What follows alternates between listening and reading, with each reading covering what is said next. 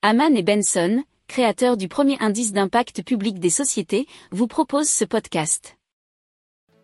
Haman and Benson. Le journal des stratèges.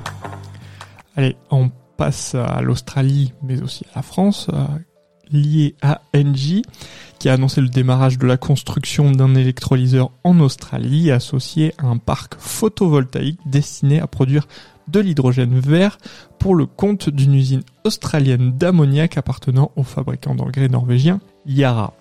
C'est un article de capital.fr.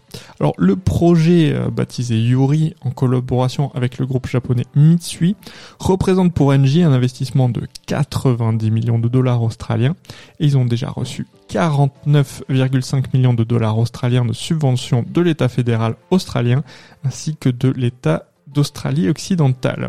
Alors ils visent à terme la production de 640 tonnes d'hydrogène vert chaque année euh, et à partir de 2025, il sera utilisé par l'usine Yara de Karata. Alors, le projet vise à permettre de façon plus large le développement d'un hub d'hydrogène vert qui desservira les marchés locaux et d'exportation. La construction va démarrer en novembre 2022 et la mise en service est donc prévue fin 2024.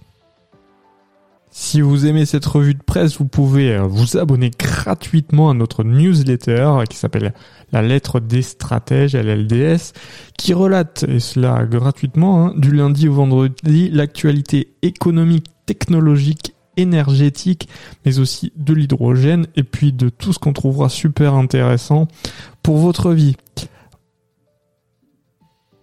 Pour approfondir ces sujets, abonnez-vous à la newsletter de Haman et Benson et écoutez nos autres podcasts que vous retrouverez dans les notes de l'émission ou sur notre site internet.